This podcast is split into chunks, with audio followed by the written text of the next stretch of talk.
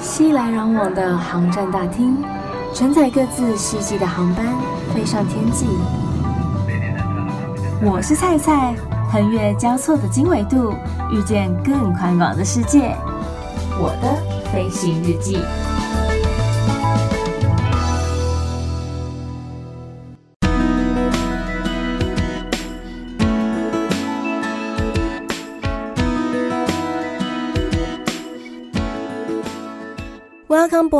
欢迎收听我的飞行日记，我是空姐菜菜。我最近也不知道是怎么一回事，就是明明晚上正常都有吃正餐，然后我的三餐也都还算是准时，就是该吃的时候有吃这样子，也没有特别的减少那个分量。但是我到了差不多十点多、十一点的时候，就会莫名的开始又饿了起来，但是。吃宵夜很罪过啊，就会觉得说不行，再这样吃下去，制服真的就不用穿了。因为疫情的关系，所以公司目前也是不太给大家换补的一个机会。你变成要去跟其他的人看他有没有多的制服可以跟你换，但是绝大多数的组员都变胖了，所以怎么可能还会有人跟你换小号的制服？就是很难呐、然后就变成要一直去控制自己的饮食，然后抑制自己那个想吃的欲望，但真的好难哦。然后也想说，那不然就是少喝点那个含糖饮料、手摇饮料好了。认真觉得说，手摇饮料是这个世界上非常万恶的发明之一，就是不喝很难过，喝了又觉得很罪过。Oh my god，该如何是好啊？不知道是不是因为身体需要热量，还是真的就是纯粹自己嘴馋，该怎么办才好呢？我最近是有发现一个方法，就是赶快先去刷牙。当自己半夜想吃东西的时候，就赶快先去刷牙，因为一旦刷了牙之后，就是口腔里面会比较清新，你就不会想要再去咬东西，弄脏你的嘴。这好像是一个方法，但是能不能持久也不知道。目前是还管用啦，但就真的不知道是不是真的可以一直用这样子一个方式来克制自己想吃的一个欲望。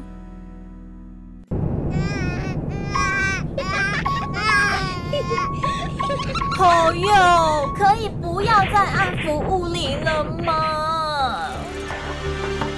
想知道什么行为不受大家的喜爱吗？你最讨人厌。想知道究竟我们心里到底在 OS 什么吗？嘘，不能说。欢迎来到暗黑小本本。之前有听众朋友反映说，菜你都没有讲过贵宾室，所以我今天就来跟你讲讲贵宾室是怎么一回事。这些贵宾到底是谁？我今天要跟你讲的贵宾室是跪下来的跪。为什么说跪下来的跪呢？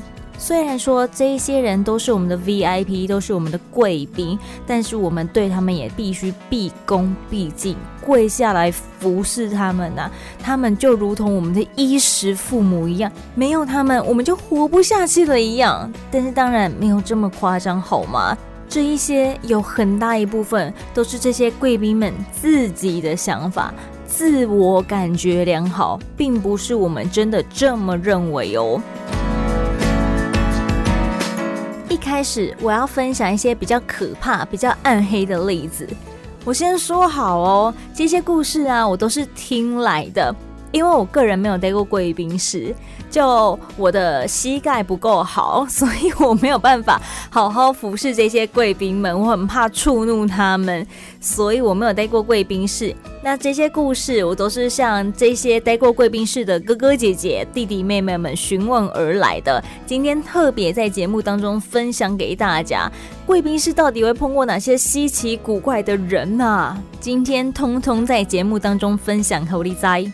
首先呢，就是有人。会在贵宾室里面偷东西。贵宾室用的东西当然都是不错的东西，好的东西啊。我都是贵宾的，我到了贵宾室用贵宾的东西，你敢给我一些馊嘎米亚吗？不可能嘛。所以东西通常都比较好。那我都会纳闷了。你既然已经有那个钱可以买到商务舱，或是你已经有那个身份可以成为我们家的高卡客，你到了贵宾室，你偷这些东西要干嘛啦？你干嘛急，那有可能，对不对？之所以会被发现，就是因为当他们用完餐的时候，会有空的餐盘在桌上嘛，那工作人员就会想要去清洁，收餐盘的时候就想说奇怪。啊，他有用餐，为什么桌上却没有餐具呢？没有叉子，没有刀子，没有汤匙，请问他是用手扒吗？就太奇怪了。然后他每次来，每次都有这样的状况，所以就会难免想说，他是不是偷把餐具给带走？这是很容易被联想到的事情吧？但因为他是我们的贵宾，身为在贵宾室服务的我们。怎么可能去怀疑我们的贵宾呢？所以就是大家都在心里默默的笔记下来、备注下来，但是当然也不可能真的会有人去问他说：“哎，不好意思啊，吴先生，请问一下，就是您刚刚有使用餐具用餐吗？”小心被白眼，然后还反被客诉，吃不完兜着走啊！在这里啊，那些姓吴的朋友们不要激动哈，不是在说你们，这个吴是我自己冠上去的哈。你要换成陈，换成林，换成什么徐，随便你都可以，不用激动。对，没有在说你们，但是就是有这样子的客人，所以，嗯，很奇怪吧？我也不懂，我也不明白。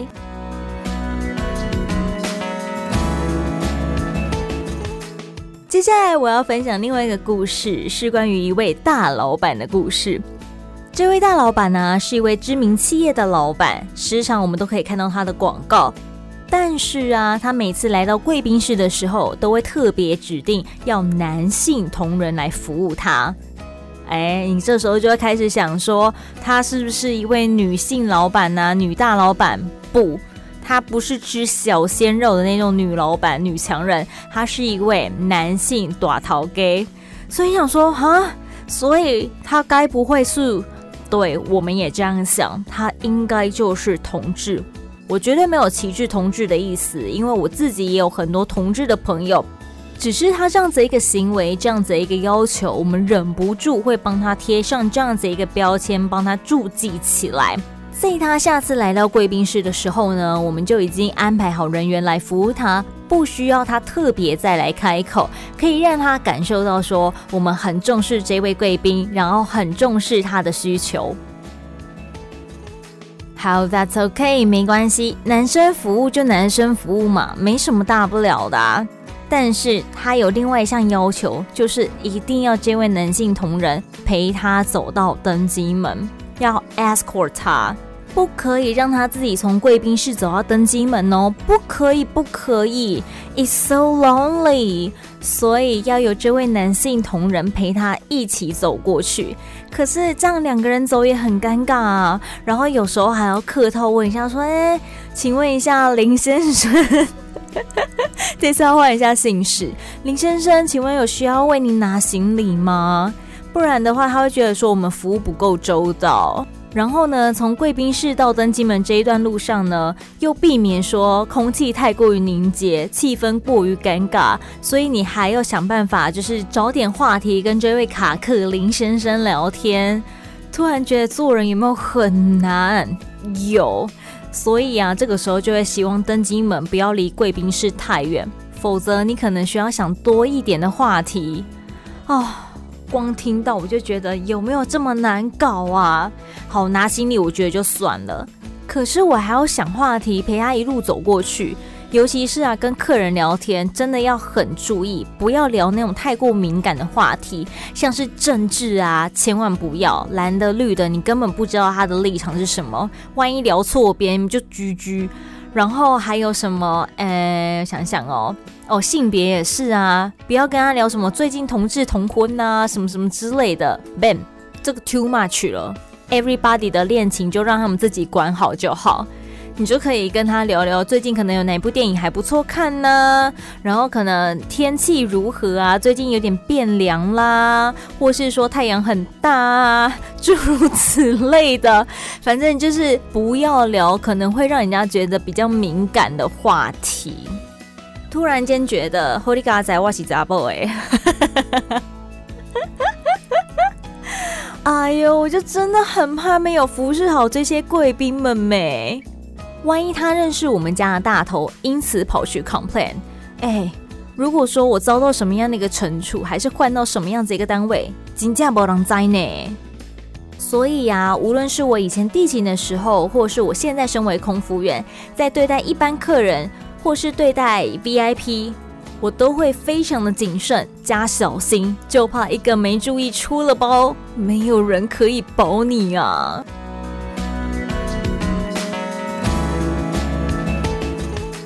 今天跟大家分享的是贵宾室，你以为是 VIP 的贵宾室吗？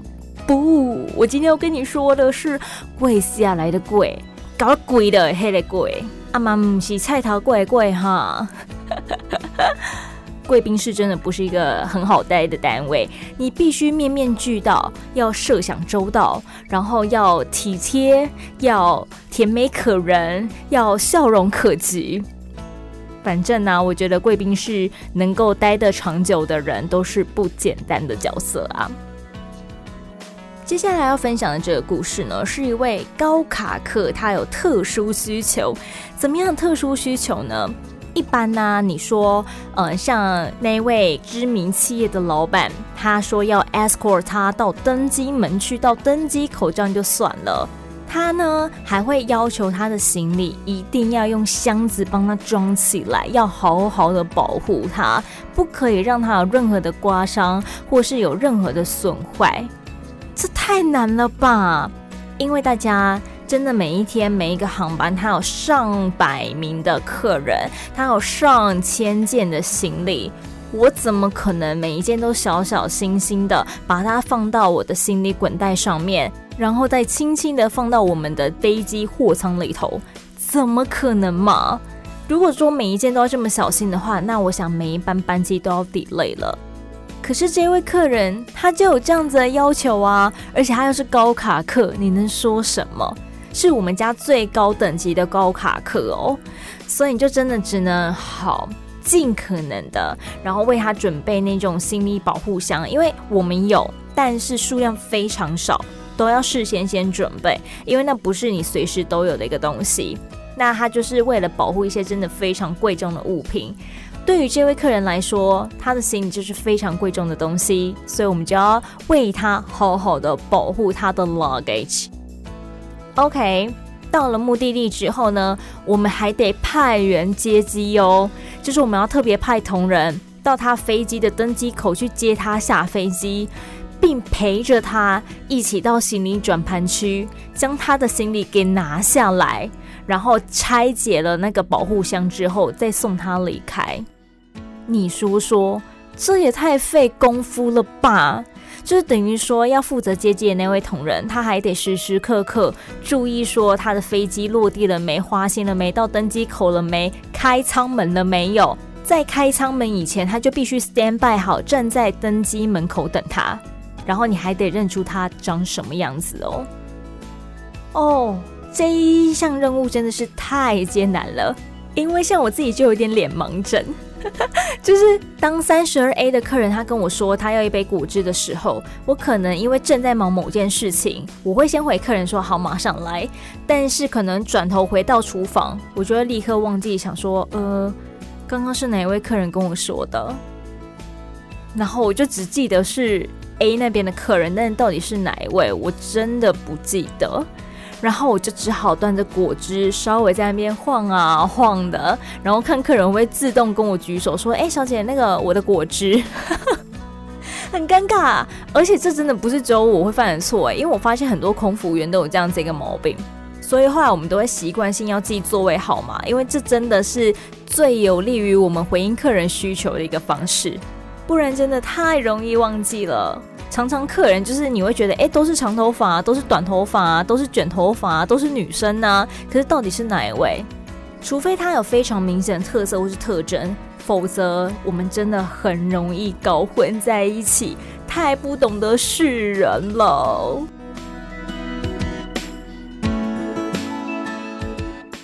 其实高卡克对我而言，我觉得啦，就是好的很好啊，恶劣的也很恶劣，也不是真的说他们的恶劣，可是真的就会有一种花钱就是大爷的感觉。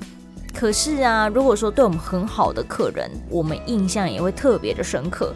像有位高卡克，全公司应该没有人不知道他嘛。他不是很坏的那一种哦，他是对我们非常好，好到我觉得怎么可以这么不可思议。在我刚进公司的时候就听过这号人物了，可是因为那时候我才刚进公司，就是个小菜鸟啊，根本也不会有机会可以 serve 到这些高卡客商务客人。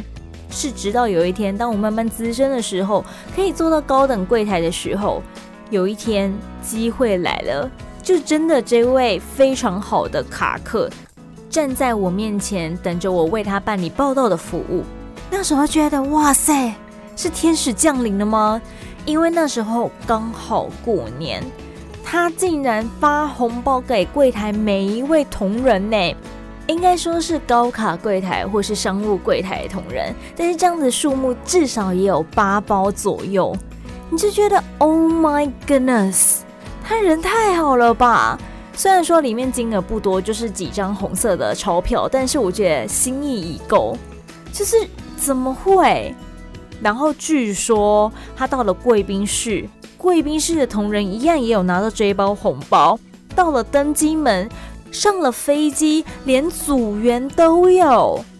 而且听学长姐们说，他似乎每年都会发红包，所以大家都很期待在过年的时候可以碰到他。但是啊，这位卡克好的地方不止如此。他之所以可以成为卡克，就是他很常搭我们飞机嘛。所以他即使不是过年过节的时候，他也会来搭机呀。他如果说是在平常日子来搭飞机的时候，他会带一些，例如说什么欧米亚给啊，或是像他之前好像还带过日本的麝香葡萄来请大家吃。同事之间都不见得会这样子对待了，更何况是客人。因为真的就很多客人，他会觉得说，我是付钱那个人，I'm your boss，so you have to listen to me。你要听我的命令，听我的指挥，你要符合我的需求，满足我的要求。可是这位客人他不是这样子一个概念。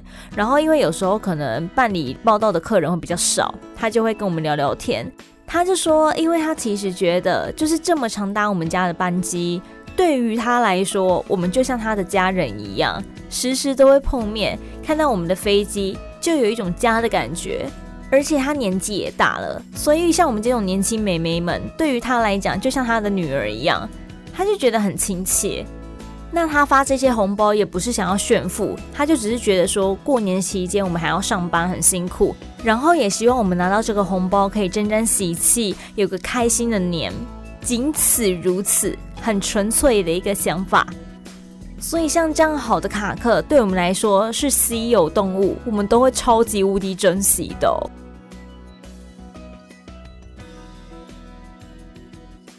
在贵宾室里头，有时候可以吃到很好吃的美食，或是台湾的特色小吃。再不然，你也可以在里面很惬意的休息，等待登机时间的到来。不过啊，我们在贵宾室工作的同事呢，他们说，在贵宾室里头，除了可以三不五时看到各大明星之外呢，他们还可以看到一些特别高端的旅客，然后也可以遇见一些相当特别的客人。像他们印象很深刻的，其中有一位就是他们号称“首航宝宝”的一位旅客。这位首航宝宝也是我们家的高卡客。那为什么这样称呼他？一定是有原因的啊，不可能这样平白无故的说他是首航宝宝。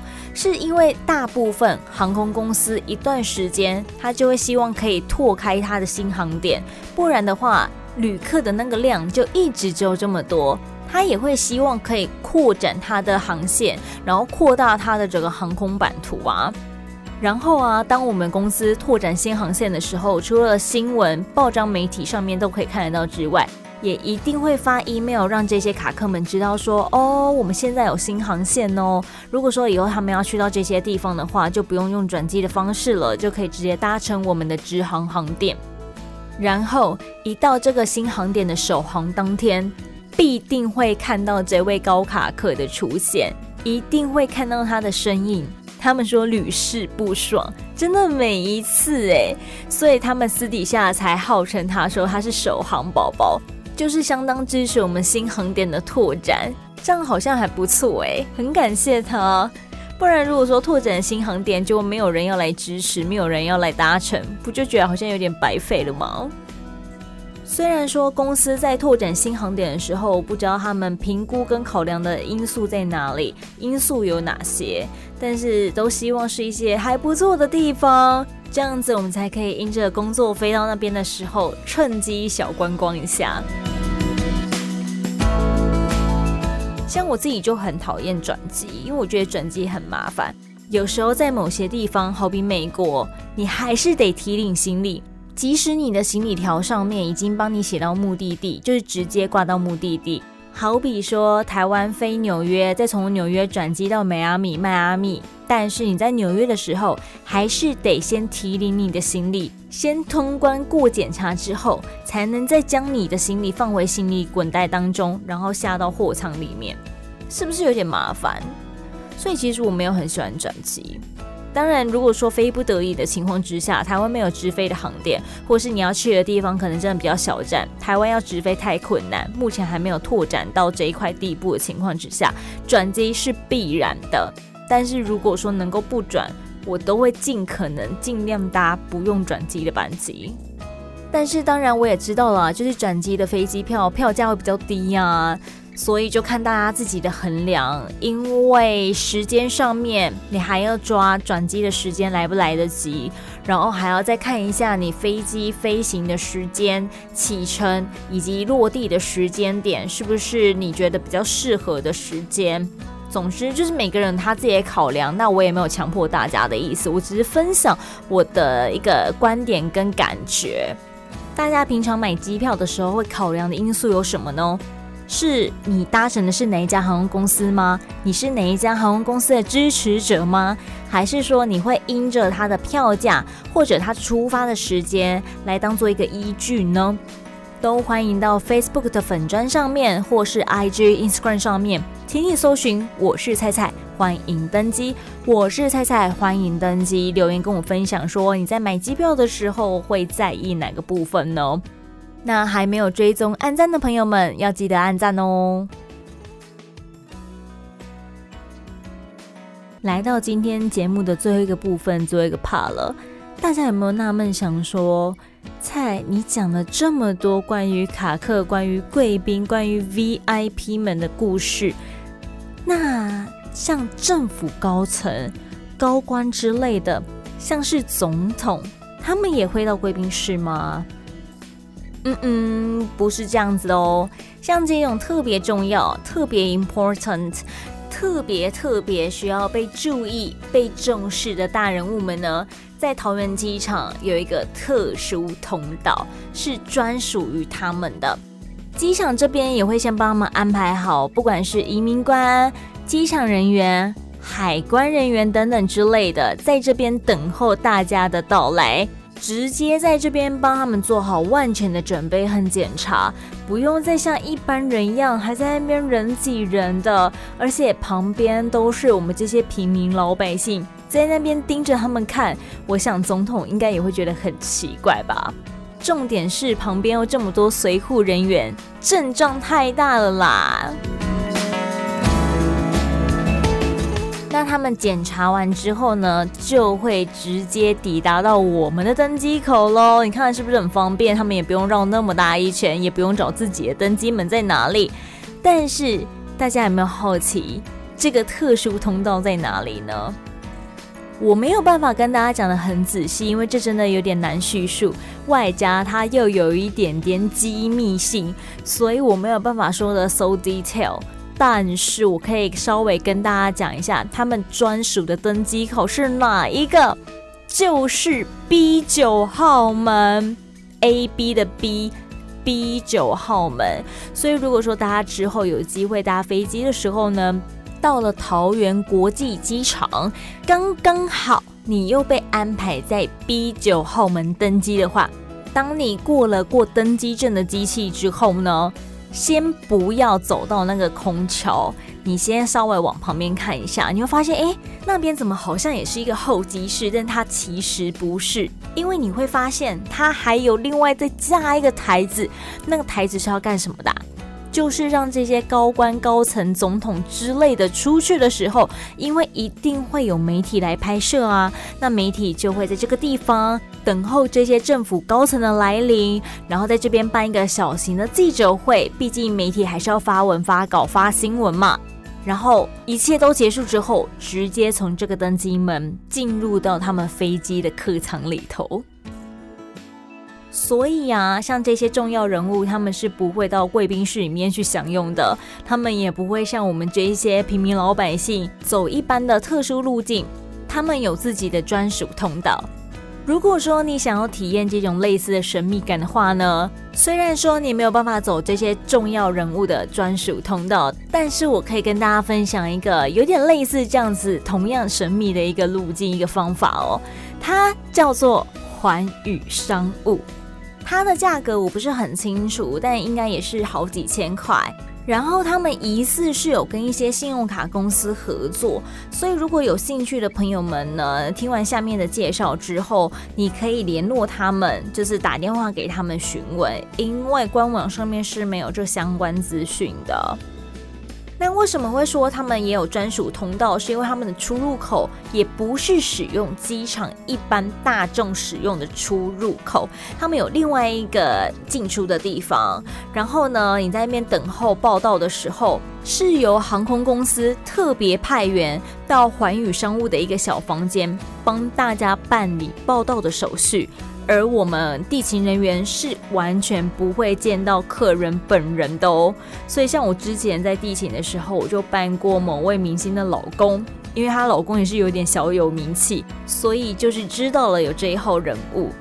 对于我们航空公司以及旅客之间有任何问题，不管是像签证或是座位等等的，都是交由这个寰宇商务的工作人员来协助传达。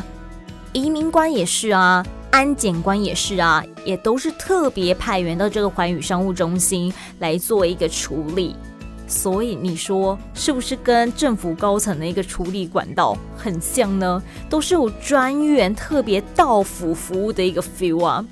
那他们也不用在那边人挤人，然后还要再等说啊，我登机时间快来不及了，有没有什么的？不会。因为到时候你在寰宇商务就好好的休息，他们那边呢也有一些什么专属包厢啊、健身娱乐中心啊、沐浴盥洗室啊等等等，直接在那边就像个贵宾室一样。等到你登机时间快到的时候，他们还会开着一个可以在机场里面跑的小布布，有点像爱心车，但是是紫色的，直接载你到登机门去。你也不用扛着大包小包的，然后还要再找登机门，不用，免叫你麻烦，不用这么甜哈。寰宇商务弄咖喱船呵呵，但是之所以有这么周到的服务，就是因为它价格不便宜啊，各位，所以我才会说，如果除非大家真的有这需求，否则一般人好像真的不大会去用它。但是它就是我说的一个可以像政府高层一样，这些大人物一样享用到专属通道、特殊通道的一个体验方法。到了节目尾声，不知道大家听完今天的贵宾室有什么样的一个感觉呢？都欢迎上 Facebook，请你搜寻“我是菜菜”，欢迎登机。我是菜菜，欢迎登机。菜是青菜菜，或是上 IG、Instagram 上面也可以找到我哟。欢迎大家追踪、按赞、留言、分享。预祝大家每一天都 Happy Landing，我们下次见。